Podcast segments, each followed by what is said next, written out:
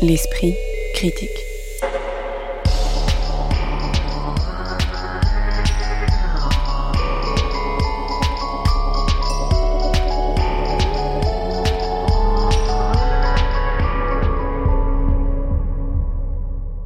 Mediapart. Une tour du quartier des Olympiades à Paris, un immeuble cossu à Rome, une fastueuse et douteuse villa coloniale dans le Mexico de la fin des années 70, on croisera des architectures de béton, mais aussi des architectures cinématographiques assez différentes, en évoquant cette semaine dans l'esprit critique Cry Macho de Clint Eastwood, Trepiani de Nanni Moretti et Les Olympiades de Jacques Audiard trois grands noms du cinéma contemporain, ce qui n'est pas nécessairement synonyme de trois grands films, dont on discute aujourd'hui avec trois regards critiques. Occitane Lacurie, membre du comité de rédaction de la revue de cinéma Débordement, doctorante en esthétique et études visuelles, Salima Tenfish, chercheur en cinéma et chargé de cours à l'université Paris Diderot, et Alice Leroy, dont vous pouvez retrouver la plume à la fois au cahier du cinéma et à Panthère Première. Bonjour à toutes les trois. Bonjour. Bonjour. Bonjour. Les Olympiades, c'est le nom de ce quartier de Tours du 13e arrondissement de Paris qui a la particularité d'accueillir une bonne partie de la communauté chinoise de la capitale. C'est aussi donc le nom du dernier film signé Jacques Audiard, sorti voilà quelques jours. Ici, Émilie rencontre Camille, qui est le nom d'un garçon, lui-même attiré par Nora, dont le destin se trouve bientôt mêlé à celui d'une cam girl du nom d'Amber Sweet. Les jeunes gens sont amis, parfois amants, parfois les deux, et oscillent entre la fac, le monde de l'enseignement, celui d'une agence immobilière, ou des boulots de télémarketing ou encore de serveuse. Peut-être une première question parce que c'est ce qu'il y a de plus visible sur ce choix du noir et blanc. On se souvient forcément hein, de La haine euh, en 1995 de Mathieu Kassovitz. Est-ce que voilà le, cinéma français a une tendance à filmer euh, les immeubles en hauteur forcément en noir et blanc? Occitane Lacurie Moi j'ai été assez séduite par le, plan d'ouverture qui est une espèce de plan de grue qui là aussi fait beaucoup penser à La haine de Mathieu Kassovitz avec euh, cette HD vraiment très très poussée jusqu'au bout. Mais d'un autre côté, petit à petit, plus le film avançait, plus ce noir et blanc, euh, je le trouvais un petit peu oppressant. C'est-à-dire qu'il oblige à se concentrer vraiment sur les textures, sur euh, la matière euh, des immeubles, bien sûr, mais surtout des peaux. Et ces peaux qui sont vraiment omniprésentes, ce, grain de peau des, de ces amants, comme tu disais, amis, mais aussi personnes qui sont complètement addictes aux peaux les unes des autres. Et finalement, le seul moment de repos qu'il y a dans ce film, c'est les moments où on voit Amber Sweet, la cam girl, avec cette espèce d'image dégradée, un petit peu floutée, et parfois en couleur, enfin lors d'un très bref moment. Oui, il y a une rupture quand même. Il y a, un moment où euh, la cam girl, on la voit en couleur. Et, c'est vraiment peut-être dans ces moments euh, un peu pixelisés et tout, où on voit vraiment les visages à la fois d'Amber Sweet et à la fois de, du personnage de Noémie Merlan, Nora. Salima Tenfish. J'ai fait plutôt la trajectoire inverse, c'est-à-dire que j'ai commencé en me disant oh là là, qu'est-ce que c'est que ce noir et blanc, euh, cette musique électro, ça fait clip, les plans larges en contre-plongée sur les immeubles. Et finalement, petit à petit, j'ai commencé à regarder ce film comme un pastiche de la nouvelle vague. Et à partir de là, ça a commencé à être intéressant à mes yeux, puisque à partir de là, j'ai commencé à considérer que, effectivement, comme dans la nouvelle vague, on retrouvait une petite classe moyenne, donc euh, un jeune prof, euh, une euh, jeune diplômée de, Sciences Po mais qui n'arrive pas à trouver de boulot en dehors des call centers et d'un travail de serveuse dans un restaurant chinois puisque elle participe elle-même de la communauté chinoise donc elle trouve là de la solidarité. Euh, et euh, cette euh, jeune grande godiche, on pourrait dire, de province, selon le stéréotype qui est taquiné dans le film, euh, qui arrivent à la capitale pour reprendre des études. Donc on suit leurs ébats amoureux, leurs ébats sexuels, exactement comme dans les comédies sentimentales euh, de, la nouvelle vague. J'ai trouvé intéressant le fait de, proposer des nouveaux visages euh, de la petite classe moyenne parisienne, qui sont des visages d'une fille chinoise et d'un homme noir, avec, comme je disais à l'instant, cette façon de taquiner les stéréotypes racistes et euh, parisianiste d'ailleurs, puisque ce grand noir, bah, par ailleurs, c'est aussi une caricature du vieux prof de français, euh, un peu réac, qui aime pas le slam que fait sa petite sœur, euh, qui parle d'une façon en poulet qui paraît presque faux, et la, la, fille chinoise qui chante du karaoké, qui parle chinois, c'est-à-dire qu'on entend du chinois, c'est extrêmement rare dans le cinéma français d'entendre des Français d'origine chinoise parler leur langue, en dehors de films c'est des mafieux, où c'est la mafia euh, chinoise, et la grande godiche de Provence qui pas du tout, euh, en fait, se réadapte complètement à Paris, à sa situation de, et au harcèlement qu'elle a, a vécu. Donc, moi, je trouvais que c'était très léger et dispensable, mais pas scandaleux comme les comédies sentimentales avec Lou Garrel et, et Guillaume Canet qu'on peut voir aujourd'hui. Alice Leroy, je reste sur encore cette question euh, du noir et blanc. Vous l'avez vu donc euh, ouais comme une forme de pastiche aussi d'un moment nouvelle vague ou euh, comme comme autre chose? Je suis pas sûre que je dirais que Audiard ou Siamas sont les héritiers de la nouvelle vague.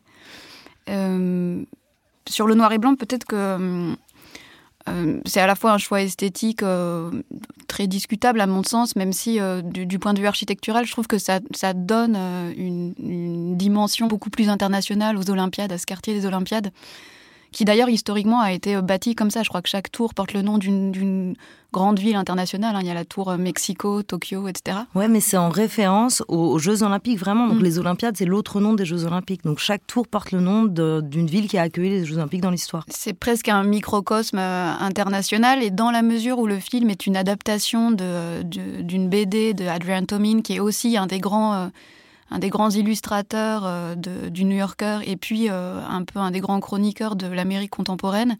Il y a une manière comme ça, esthétiquement, de euh, donner un caractère presque non parisien. En tout cas, c'est pas le Paris des touristes ou le Paris du cinéma de la Nouvelle Vague, par exemple, à cette architecture des, Olympiades. Donc, on pourrait partir de, là, de ce noir et blanc et de cette manière d'ouvrir, de, donner immédiatement, un peu comme le fait Tomine dans ses BD, une dimension très multiculturelle à ce quartier et à ses habitants. Ensuite, ce multiculturalisme, on peut en discuter parce qu'il est, il est souvent très très maladroit.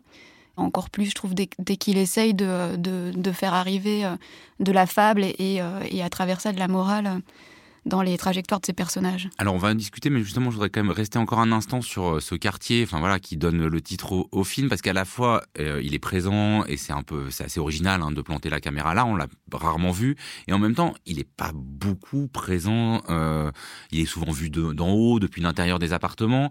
C'est un peu comme le, la communauté chinoise, elle est là, mais on reste quand même un peu à distance. Non, ça vous a pas étonné ça, Salim Attenfish Moi là-dessus je rejoins complètement ce que vient de dire Alice, ce qui m'a plu dans le noir et blanc, mais aussi dans les plans serrés euh, dans les intérieurs, c'est le fait que euh, cette manière de filmer euh, très proche des corps, très proche des visages, effectivement, alors effectivement c'est pour, c'est pour filmer des, scènes sexuelles, mais pas seulement, ça permet de décaler complètement le regard de cette manière de filmer sociologique qu'on a habituellement dans le cinéma français dès qu'on filme des quartiers populaires, pour revenir à ce que tu disais sur la haine. Ensuite, je suis pas du tout d'accord sur le fait que euh, les, communautés elles soient traitées de manière maladroite. Non, justement, c'est-à-dire que ce n'est pas un enjeu narratif et c'est ça qui est intéressant, c'est-à-dire que là, pour une fois, bah, la fille est d'origine chinoise, effectivement, mais on s'en fout, c'est pas le problème. C'est une ressource, elle peut l'utiliser pour traduire, pour être interprétée à un moment, mais c'est pas l'enjeu. Et ça, c'est nouveau aussi. Ça, c'est une manière de sortir des représentations stéréotypées euh, euh, des, minorités, comme on les appelle, visibles en France. Occitane Lacurie J'ai quand même beaucoup pensé à, à, ce film de Virgile Vernier qui s'appelle euh, Les Mercuriales, qui est aussi un nom à consonance, on va dire, mythologie grecque, et qui pour le coup n'est pas en noir et blanc, avec des couleurs euh, assez fortes, avec une texture assez forte, etc. Et j'ai trouvé que pour le coup, la manière de filmer euh, la communauté qui s'organise autour de ces tours était euh, peut-être un peu plus fine et un multiculturalisme, ou en tout cas des langues, des accents, des textures de voix différentes et peut-être, je sais pas, moins léché, contrairement à cette, cette esthétique effectivement un peu clipesque qui au début pouvait me séduire, surtout que j'aime beaucoup Erwan en tant que musicien. Et là, effectivement, j'ai trouvé que ça faisait un peu plaquette, quoi. Vous avez commencé à le dire, Alice Leroy, euh, ce film, euh, il est signé Jacques Audiard, mais euh, le scénario est coécrit avec Léa Missus et surtout Céline Sciamma, hein, dont on repère du coup un peu la patte à travers l'attention au désir féminin. Il y a aussi quand même des choses qui pourraient évoquer son film Bande de filles, enfin dans, l'univers urbain. Qu'est-ce que cette collaboration entre ces deux grands noms du cinéma français, Jacques Audiard et Céline Sciamma, fait pour vous? Alors c'est vrai, il y a, Sciamma, mais il y a aussi Missus qui avait fait, qui avait fait Ava, je crois, le, le portrait de cette adolescente qui perd la vue. Et je pense qu'à travers Siama et, euh, il, il essaye d'atteindre une espèce de portrait de la jeunesse. Moi, je pense pas du tout que ce soit un film référencé euh, et qui se relierait d'une quelconque façon à une histoire de la nouvelle vague, par exemple. Je pense qu'au contraire, c'est un film qui cherche à faire un portrait de l'époque. Et qu'est-ce que c'est que la jeunesse dans le film d'Audiard euh, bah, C'est là qu'il a un peu besoin de l'aide de Siama et de Mitus pour en faire le, portrait de, de, cette jeunesse à la fois multiculturelle et puis qui appartient à, plein de communautés euh, différentes. Dans l'ensemble, moi, ce qui m'a frappé, c'est que c'est une jeunesse extrêmement fragilisée sur le plan social. C'est des gens qui ont fait des études, mais qui n'ont pas des boulots à la hauteur de leur diplôme. C'est des gens en, rupture de banc sur un plan sentimental et sexuel. Et c'est d'ailleurs que des personnages qui aspirent à l'amour. Et d'ailleurs, c'est une des grandes pour moi, faiblesse du film, qu'à la fin tout ça, tous ces parcours, toutes ces trajectoires de vie, ne dessinent qu'une aspiration contrariée à, à l'amour. Au fond, tout ça n'est qu'une espèce de, bluette sentimentale sur fond de, de crise sociale. Et est-ce qu'il n'y a pas, effectivement, parce qu'il y a une volonté de capter l'époque et la jeunesse, mais alors que ce soit avec le choix du noir et blanc, mais il y a d'autres procédés. Par exemple, dès qu'il y a une conversation téléphonique, ça se fait en split screen, ce qui est quand même un procédé un peu lourdeau, un peu daté. Est-ce qu'il n'y a pas quand même un décalage entre cette volonté de capter l'époque, les camgirls, les applications de rencontres, le télémarketing et euh, ben, l'usage de formes assez euh, alourdies, assez anciennes, non? Son précédent film était déjà un peu euh, alourdi et ancien. Enfin, pour le coup, Dipan, il était terrible à plein d'égards. Enfin, on va peut-être pas faire la critique de celui-là, mais il a ce besoin de puiser dans des références euh, esthétiques formelles et tout, euh, très, très datées. Euh, ça a été le western. Là, effectivement, c'est peut-être quelque chose, oui, du split screen du nouvel Hollywood, peut-être. Enfin, j'en sais rien, mais qui euh, à chaque fois. Euh, non, mais qui là semble en plus. Alors, est-ce que c'est un décalage choisi avec euh, voilà la volonté vraiment de capter la peau d'une époque, et d'une peau d'une époque très contemporaine, très urbaine, très C'est quand même des trentenaires, quarantenaires. Enfin, c'est pas non plus. Pas tous, pas tous. Pas tous, mais je veux dire, c'est c'est pas la jeunesse complètement. C'est des gens qui sont repris. Ok, pour moi, c'est la jeunesse. ouais, c'est effectivement cette présence du numérique, la cam girl le fait qu'elle travaille effectivement dans une euh, centrale téléphonique, tous ces éléments sont euh, supposés, sont censés en tout cas euh, ancrer ce film dans le temps présent et capter quelque chose de, alors pas la jeunesse, mais effectivement les jeunes adultes. Moi, je trouve que ça, il y parvient quand même. Pour être moi-même une Parisienne qui a grandi rive gauche, je me suis bien retrouvée dans, dans ces portraits. Donc, j'ai eu le sentiment qu'il y, euh, y parvenait. Il y a peut-être aussi euh, quelque chose qui est l'ordre de l'esthétique et de l'écriture des séries télévisées. Euh, parce que, par exemple, tous ces plans en, split screen dont tu parles, par exemple, le plan quand le personnage de Noémie Merlan reçoit des textos d'insultes ou des, messages sur quelconque réseau social et qu'elle détruit son téléphone à coups de marteau, je me suis presque demandé si à un moment le film n'était pas aussi pensé pour une diffusion sur d'autres écrans que des grands écrans de cinéma, s'il n'y avait pas cette dimension-là aussi. Et c'est clair que, euh, que Siama comme Audiard, qui ont euh, travaillé aussi pour la télévision et pour l'écriture de séries, on pourrait d'ailleurs très bien imaginer une suite euh, au, film et qui se prolonge à travers toute une série d'épisodes. C'est peut-être aussi ce qui fait que le scénario, des fois, on a du mal à le saisir parce qu'on part avec une héroïne, puis on arrive sur une autre, puis il y en a une qui revient. Enfin, est-ce que c'est ça, vous le reliez à peut-être quelque chose qui va se continuer ou, ou qui est trop pénétré de l'univers de la série, ou alors comme un scénario qui peut sembler assez mal ficelé par plusieurs moments? Bah, c'est là que je rejoins Salima sur euh, une écriture pour le coup euh, bah, qui moi aussi m'a rappelé des choses de la nouvelle vague euh, sur du Eustache ou des choses comme ça, où bah, les personnages se croisent dans leurs amourettes, se croisent dans la profondeur de champ, dans les rues, dans la ville, et puis tout semble être toujours dirigé par un savant hasard qui fait que tout le monde est dans les images de tout le monde, quoi. Mais alors moi j'ai un peu de mal à entendre que Audiard ce serait l'héritier de Stache ou de Rivette parce qu'il me semble que par exemple l'ambiguïté et, euh, et, la subtilité euh, des, euh, des personnages chez Eustache, elle est pas chez les personnages de Audiard et Siama. Enfin pas forcément héritier, mais qu'il y aurait une espèce de regard vers ces structures de récit là, quoi. C'est pas forcément que c'est pas forcément réussi. Je dis Moi, il me semble pas du tout. Je trouve qu'au contraire, euh, il y, a, y, a, une liberté et, euh, et, une ambivalence dans les, euh, par exemple, dans La Maman et la Putain, qui n'y a pas du tout ici, dans cette chose très mécanique et très systématique des trajectoires de ces personnages. Et il me semble que de ce point de vue-là, aussi bien l'histoire d'amour sans cesse différée entre le personnage de Camille, ce, jeune homme là joué par Makita Samba, et le personnage de, de Lucide Sang, de même que l'histoire entre Nomi Merlan et, et la Cam Girl c'est des histoires qui sont ficelées de, bout en bout. Et c'est même un peu dommage euh, qu'il n'entre pas plus dans ces euh, récits euh, de subtilité et de profondeur. Parce qu'au fond, en fait, la seule chose qui est vraiment admirable dans le film et qui est une chose très propre au cinéma d'Audiard, c'est de découvrir de, de, nouveaux acteurs, de nouveaux visages qu'on ne voit pas au cinéma. Et de ce point de vue-là, moi, j'ai trouvé que tous les acteurs étaient assez excellents, très justes mais que par contre, euh, il y a euh, quelque chose de, très maladroit dans l'écriture de leurs personnages, et ça, malheureusement, ils n'en sont pas responsables. Les Olympiades, avec notamment Lucide Sang, Makita Samba, Noémie Merlan et Jenny Bett, c'est sorti il y a une dizaine de jours et c'est encore visible partout en France. L'esprit critique. Mediapart. Cry Macho, c'est la 37e ou la 40e réalisation, les chiffres varient selon les sources, de Clint Eastwood et on se demandera notamment, mais pas seulement, si ce n'est pas celle de trop. À 91 ans, le metteur en scène incarne cette fois Mike Milo, une ancienne star du rodéo déchu après une blessure, qui accepte la mission confiée par son ancien patron envers lequel il a une dette, aller à Mexico et ramener aux États-Unis Raphaël, son fils unique, censé vivre avec sa mère, mais en réalité abandonné à lui-même et passionné de combats de coq, dans lesquels il engage son propre volatile surnommé Macho. L'action se situe à la fin des années 70 et adapte un roman éponyme de N. Richard Nash qu'Eastwood avait déjà projeté d'adapter au début des années 80 avec Robert Mitchum dans le rôle titre. Est-ce que, pour commencer avec ce qui est quand même le plus frappant, l'interprétation et la direction d'acteur, assez catastrophique, euh, notamment euh, pour ce jeune homme, mais aussi pour la mère euh, du jeune homme, voire parfois pour Clint Eastwood lui-même, vous a complètement sorti du film ou est-ce qu'il y a quand même quelque chose à sauver? Les plans larges sur les paysages. ouais, les, plans larges sur les paysages. Occitane Lacurie. Il y a quand même quelque chose qui m'a intéressé, c'est cette euh, grande lenteur du film. Alors non pas euh, parce qu'il est contemplatif ou quoi que ce soit, mais parce que tout est ralenti pour Clint Eastwood. Hmm. C'est-à-dire que même les scènes de, combat euh, où normalement bon, bah, le cowboy fait le coup de poing en quelque sorte, et eh ben là elles sont euh, cartoonesques tellement il faut trouver des espèces de ressorts euh, visuels pour justifier le fait que Clint Eastwood et le petit garçon s'en sortent. D'ailleurs ce petit garçon qui un coup c'est un petit garçon, un coup c'est censé être une petite frappe de Mexico. Enfin, tout s'adapte à cette espèce d'ambivalence perpétuelle, à ce papy auquel il faut bien donner un rôle, mais pour lequel on va ralentir l'intégralité de l'action, les, scènes d'action, les scènes de combat, les scènes du film. Salut Matenfish Ouais, alors moi euh, j'étais très dérangée, j'étais même gênée euh, pendant toute une première partie du film, jusqu'au moment où je me suis euh, rendu compte que là ce qu'il nous proposait c'était un Disney.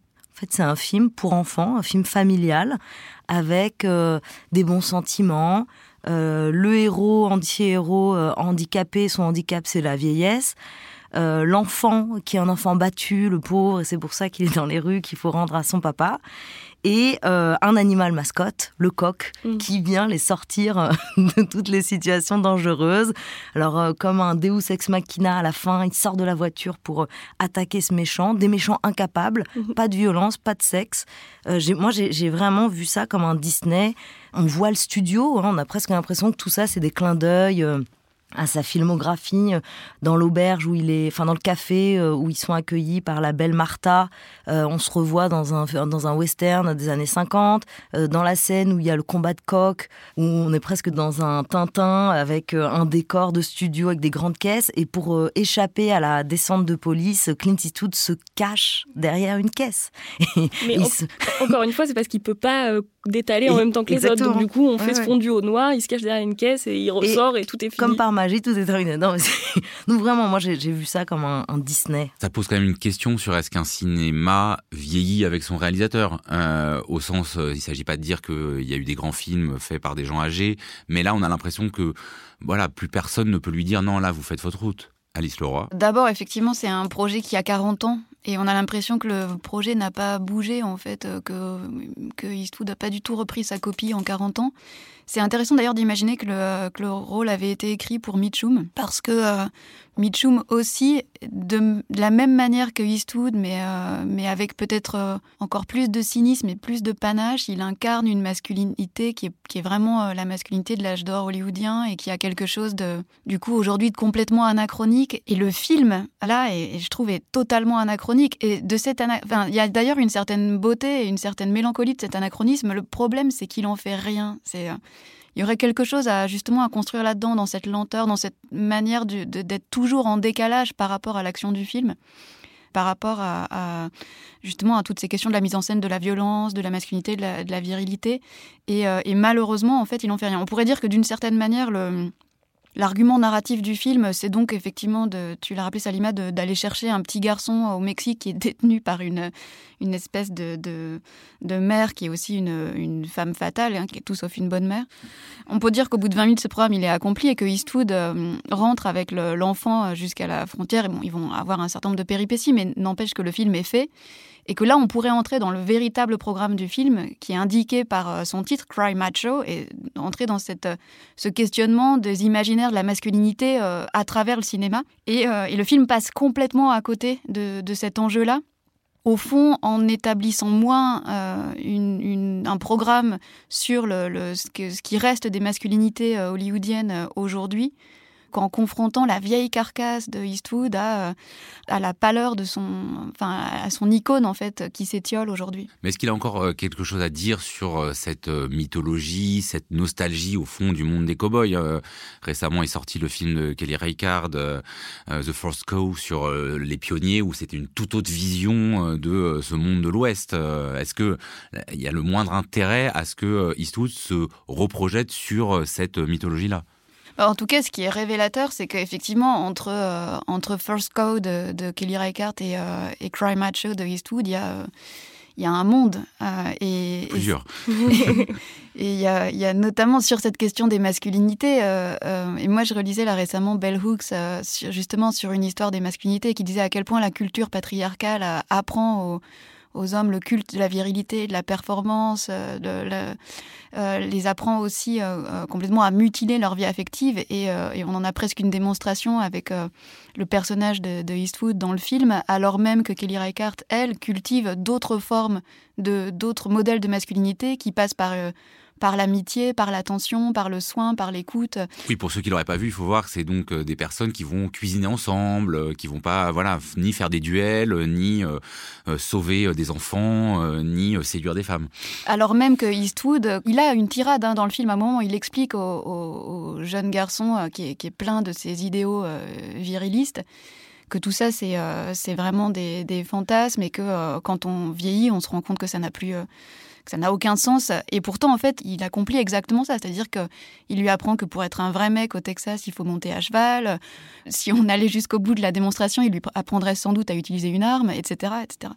Et là, il y a quelque chose de, tellement pathétique qu'on se, on se demande effectivement s'il n'y a pas une dimension de pastiche qui est, qui est même assumée par par Eastwood, qui par ailleurs en profite pour revisiter à travers le film, mais sur un mode mineur, tout son cinéma. C'est-à-dire que quand il s'énerve et qu'il se met à hurler sur des flics, il ressemble aussi un petit peu, il retrouve un petit peu son, son, costume de l'inspecteur Harry. Euh, toutes les scènes de, séduction dont on pourra reparler. Euh, non, euh, dont, il faut parler maintenant, parce que c'est un peu ça qu'on se demande. C'est que des fois, ça semble tellement. Le, donner le terme pathétique, ça me semble effectivement assez juste, qu'on peut presque se demander si c'est pas volontaire, s'il n'y aurait pas un peu d'ironie, s'il si, serait pas capable de jouer lui-même. Parce qu'il y a des tout petits moments où je trouve qu'on ressent le Eastwood quand il franchit la frontière, là, le petit sourire qu'il. Euh, là, on, revoit le grand acteur, on voit le, metteur en scène qu'il a été, et donc on se demande pourquoi après ça devient n'importe quoi. Je dirais que hum, quand tu, tu, tu dis qu'il revisite tout son cinéma, effectivement, euh, on sent qu'il s'amuse beaucoup avec la caméra, avec tous les procédés euh, possibles.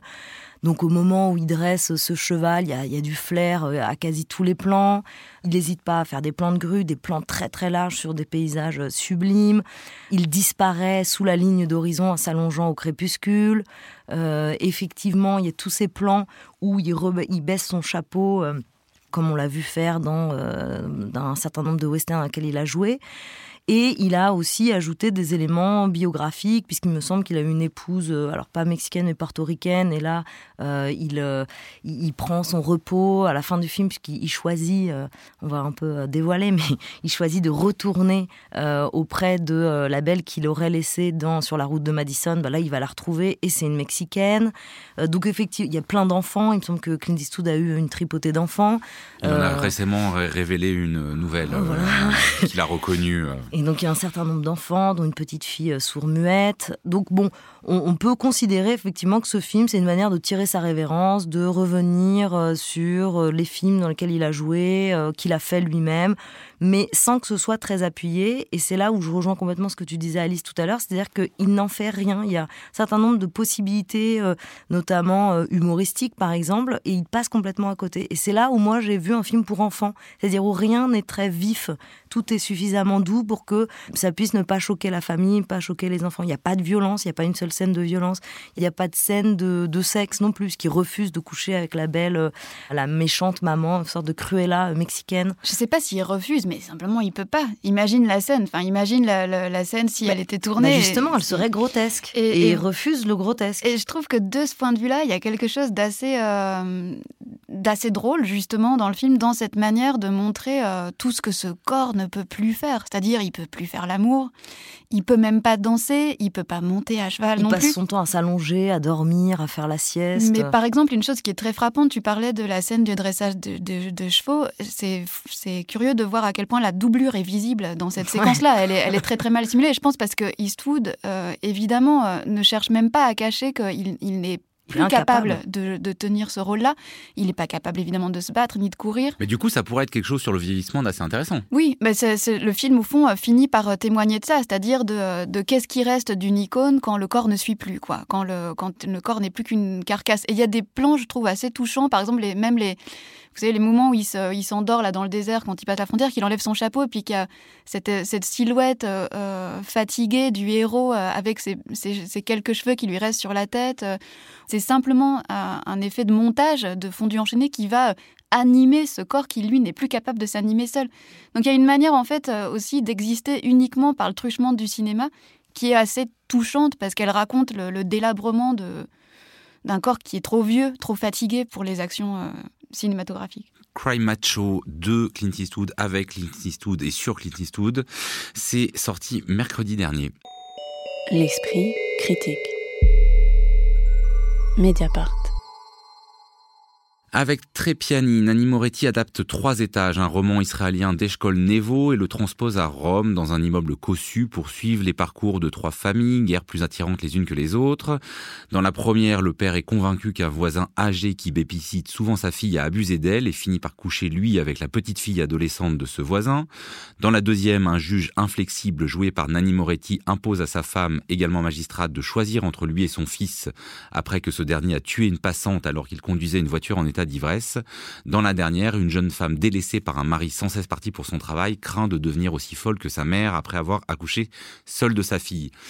C'est la première fois que Nanni Moretti n'écrit pas un scénario original, euh, mais adapte un roman. Qu'est-ce que pour vous ça change à son cinéma, si ça change quelque chose, Occitane Lacurie Peut-être que ça donne euh, quelque chose de beaucoup plus cadré, peut-être plus strict et peut-être euh, plus pauvre visuellement. Enfin, en tout cas, moi, j'ai trouvé que c'était euh, un film euh, assez convenu euh, et visuellement assez plat, sans forcément de grands moments à la Nanni Moretti. Enfin, à part quelques occurrences, peut-être sur lesquelles on reviendra. Alors là, sur ça, ouais, parce que, bon, abordons tout de suite le sujet. Moi, c'est vrai que c'est- il y a un côté un peu glaçant dans le film, à la fois dans son sujet, dans une, la lumière très froide, hein, qu'il nimbe de bout en bout, et en même temps, vous n'avez pas du tout été euh, ému par, euh, par sa manière, bah, simplement d'écrire des dialogues, de filmer les gens qui parlent? Non, moi non plus, je trouve qu'on n'y croit pas du tout. Euh, moi, j'ai l'impression d'être devant un téléfilm euh, du dimanche soir. La musique est affreuse, c'est-à-dire qu'elle sonne complètement faux pendant tout le film. Et je crois que c'est ça qui m'a le plus dérangé. Et je trouve que tout fait faux. Moi, j'avais presque l'impression que j'allais voir un micro entrer dans le champ à un moment. Donc, euh, à moins de voir ce film comme un documentaire de Nanni Moretti faisant un film sur les questions de transmission, d'amour et d'austérité, et peut-être comme une, une mise en garde aux Italiens et voire aux Européens euh, sur leur responsabilité et leur absence de solidarité. Honnêtement, non, moi, j'ai pas du tout marché. Alice Leroy. Peut-être euh, juste sur la question du- du- de l'adaptation, puisqu'effectivement, c'est la première fois qu'il travaille euh, à partir d'un roman. Et le roman, je crois, est un roman israélien qui se déroule à Tel Aviv. Peut-être ce qu'il en reste ici euh, dans le, le film de Moretti, c'est euh, ben, d'abord que lui il transpose euh, ce, ce récit à Rome, mais que euh, de Rome, en fait, on voit presque rien. hein. C'est-à-dire, on reste très, très euh, centré euh, autour de cet immeuble. hein. Le tout premier plan, d'ailleurs, du film, c'est un plan assez long et assez, assez chiant sur la façade de l'immeuble. Et c'est, par exemple, tout le contraire de- des façades d'immeubles chez Audiard, avec cette caméra qui navigue comme ça le long des façades, qui va...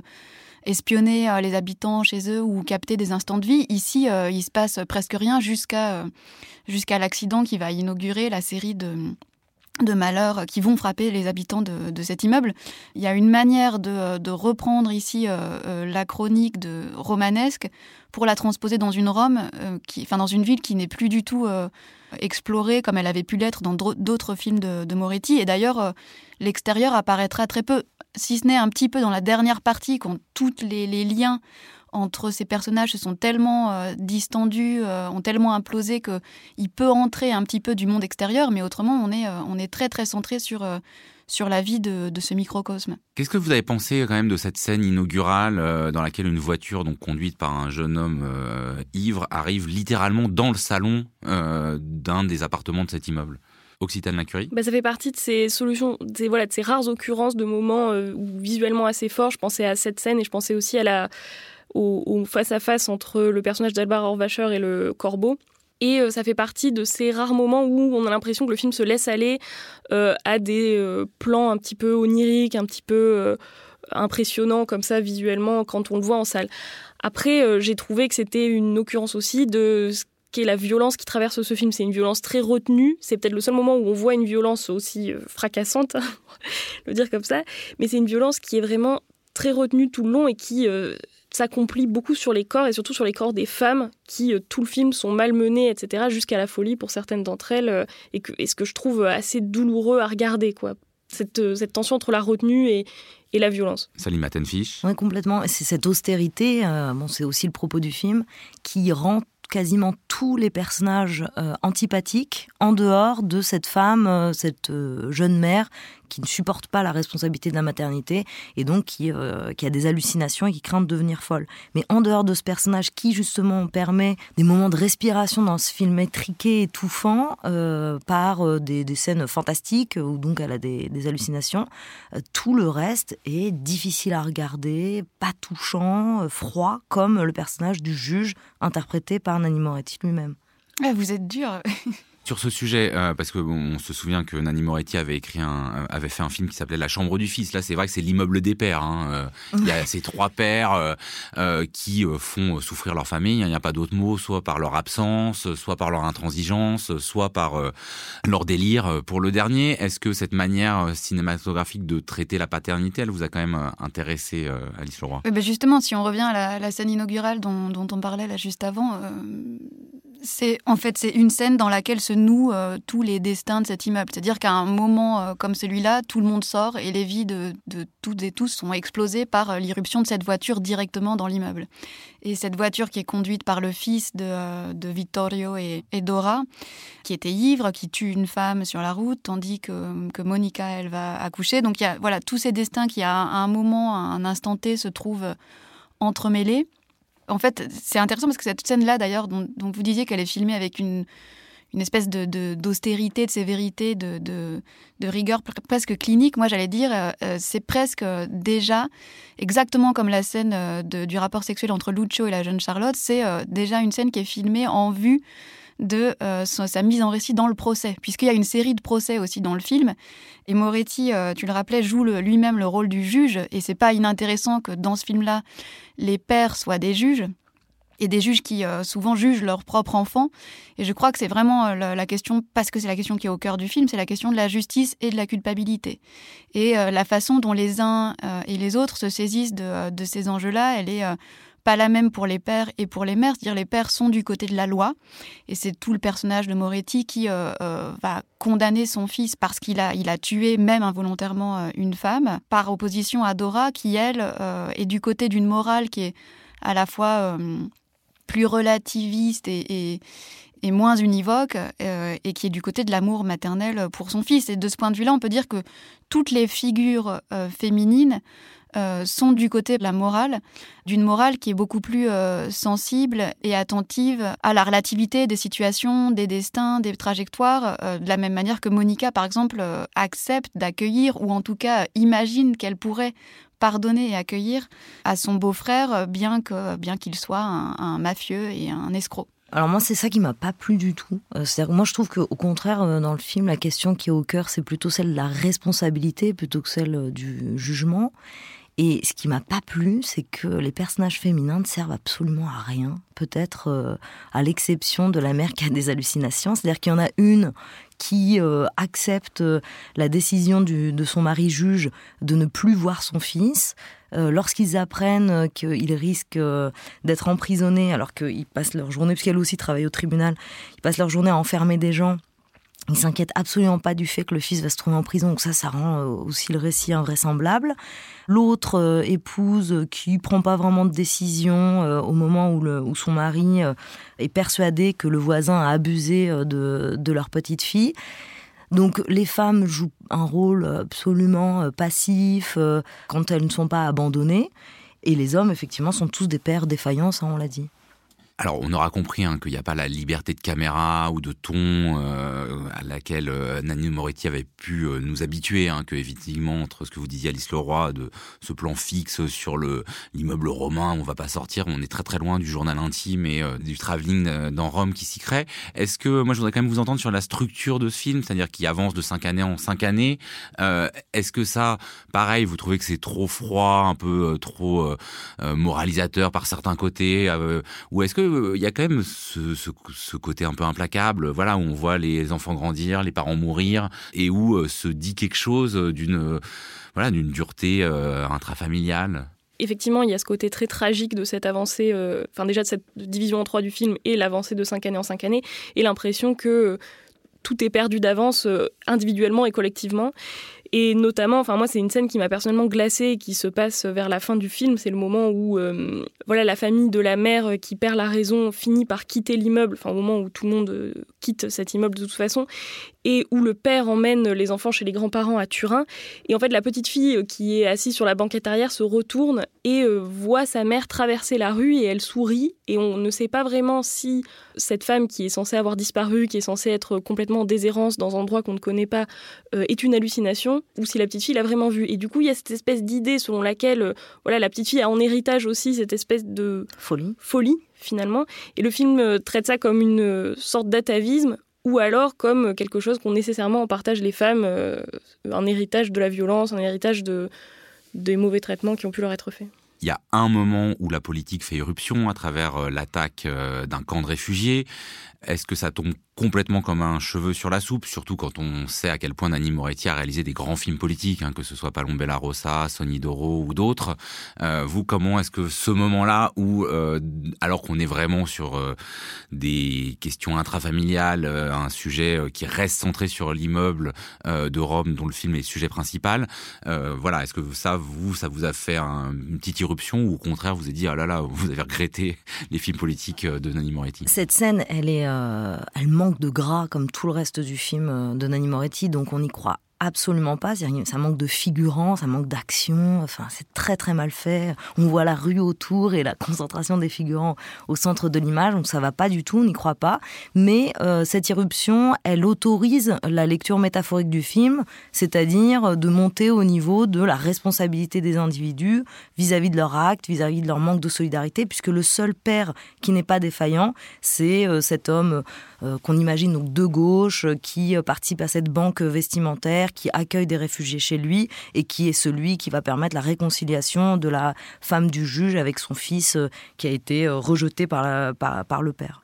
Sur cette scène Alice Leroy. Cette scène, elle fait partie de la dernière partie du, du film, qui est peut-être euh, la partie la plus diluée. Enfin, en tout cas, il me semble celle dans laquelle parce qu'il faut arriver à une résolution et que cette résolution, malgré tout, malgré l'austérité, la sévérité du film, et peut-être justement parce que le personnage de Moretti, euh, dans cette dernière partie, euh, euh, n'est plus présent, on peut s'autoriser une forme de, résolution douce qui passe justement aussi par la réconciliation et qui est l'œuvre des mères, et, que par conséquent, puisqu'on arrive à ces, réconciliations, on, on fait entrer aussi de l'altérité, de l'extériorité. Et ça se fait pas, à mon sens, euh, sans, euh, sans maladresse.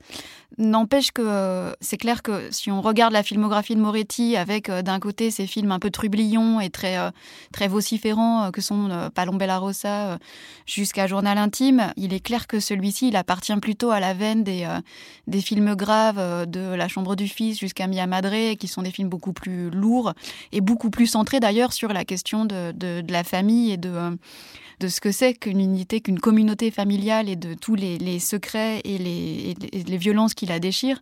Mais euh, contrairement à vous, je trouve que le, film ne, ne manque pas de subtilité dans, cette, euh, dans ces portraits de famille et que euh, justement il fait émerger des personnages qui sont, qui sont plus, plus profonds, plus ambigus qu'il n'y paraît à première vue. Sur euh, cette question hein, qui traverse tout le film euh, des pères, euh, de leurs défaillances, de leurs excès, il y a un, élément dont on n'a pas parlé, c'est ce père de la famille qui craint que son voisin ait abusé de sa petite fille, mais qui va lui-même se retrouver accusé d'avoir violé la petite fille de ce voisin.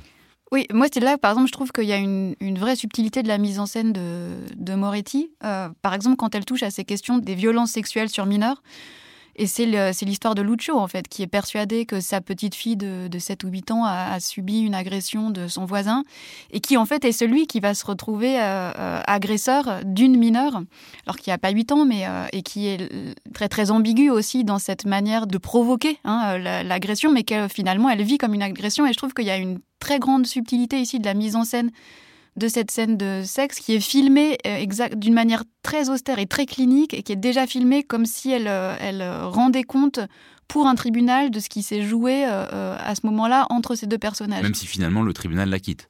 Finalement, le tribunal l'acquitte, euh, mais c'est pas sans euh, déclencher euh, toutes sortes de tensions et de discussions entre les habitants de l'immeuble, puisqu'au fond, en fait, la, vraie scène du procès, c'est pas celle du tribunal, c'est celle de l'immeuble, et c'est celle de ces femmes, donc la femme de Lucho et puis la mère et la grand-mère de, Charlotte, qui, qui vont prendre en charge euh, le, ben, la question de ce qui s'est joué euh, entre eux. Et je trouve qu'il y a une vraie intelligence de la manière de déployer ce récit-là, sans tomber dans des travers euh, qu'on a pu voir d'un côté comme de l'autre, d'une culpabilisation des jeunes filles, ou bien au contraire d'une espèce d'absolution des hommes. Donc ça fait partie des scènes où quand même vous sauveriez un peu de subtilité à Nani Moretti ou pas du tout? Ce qui est étonnant, euh, enfin ce qui est intéressant dans, ce que tu es en train d'expliquer, de la manière dont on présente ces scènes et la scène d'ouverture, tu disais, qui se présente déjà comme une façon de reconstituer la scène de crime pour ensuite l'offrir au tribunal. Je trouve ça hum, très intéressant parce qu'en fait on pourrait l'élargir à tout le film et considérer que tout le film est une pièce à conviction pour les Européens, pour se juger de leur comportement de manque de solidarité. Puisqu'en fait, c'est vraiment ça, pour moi, à une lecture métaphorique euh, politique du film, tous les personnages qui font preuve de solidarité sont punis, sauf le dernier. C'est-à-dire que le voisin, le vieux voisin qui accueille la petite fille pour dépanner euh, les parents, lui est accusé d'abus, alors qu'il fait simplement preuve de générosité. Euh, la mère qui a des hallucinations parce que elle, elle a du mal à supporter donc sa responsabilité, elle trouverait du réconfort à la présence des autres voisins qui ne lui offrent pas. Donc à un, rare moment, elle peut faire le bain à sa, à sa petite fille euh, par la présence de la mère. Donc il est question de euh, cette capacité à faire preuve de générosité, de solidarité dans tout le film. Et donc si on lit tout ce film comme une manière de euh, donner des éléments pour un jugement par lequel donc on se jugerait, nous spectateurs européens, là on pourrait effectivement accepter cette austérité et cette manière tout plaquée, jouée, tournée de téléfilm que je disais au début. Donc en fait c'est très intéressant de pouvoir lire le film comme ça. Ouais. Citane Lacurie. J'ai trouvé que le film acquitté le personnage de Lucio justement par euh, le choix de l'actrice et, euh, et la manière dont elle va être dirigée. C'est-à-dire que c'est une femme que le film nous présente comme femme, c'est-à-dire euh, libérée sexuellement, qui a un corps de femme, etc. Alors que quand cinq ans plus tard, on a affaire à la fille de Lucio qui est à l'âge qu'avait Charlotte au moment des faits, eh ben elle, elle a vraiment l'air d'être encore une enfant, une petite adolescente qui a peur de partir de chez ses parents, qui a peur de, de partir en Espagne, etc. Et même physiquement, quoi, qui est habillée comme une petite fille, qui est coiffée comme une petite fille avec un petit carré frisé, etc. Là, où Charlotte est présentée comme euh, une manière de femme fatale. on sent qu'elle joue à la femme fatale, mais le film se place clairement dans un rapport à elle qui est euh, sexualisé. Bah, c'est une vraie femme. Et donc du coup, c'est de ce point de vue-là que j'ai l'impression que ça, ça acquitte Lucio, qui on peut comprendre qu'il se soit trompé en quelque sorte. C'est une Lolita, mais disons que je trouve que ça montre toute la, la difficulté de cibler cet endroit du consentement, puisqu'on pourrait considérer que Charlotte, jusqu'à un certain point, elle, elle, consent et même elle désire cette relation, et qu'au moment où elle advient, finalement, elle ne la désire plus. Il y a quelque chose, moi je trouve au contraire, dans, dans dans le jeu de l'actrice euh, qui montre qu'elle se fige de terreur et de, d'effroi euh, au moment où finalement les choses se, réalisent. Quoi. Trépiani, c'était en compétition officielle au Festival de Cannes et c'est sorti en salle mercredi. Merci beaucoup à toutes les trois. La prochaine émission cinéma, c'est dans un mois. La semaine prochaine, on parle littérature dans l'esprit critique, un podcast proposé par Joseph Confavreux pour Mediapart, réalisé par Samuel Hirsch et enregistré dans les studios de Gong.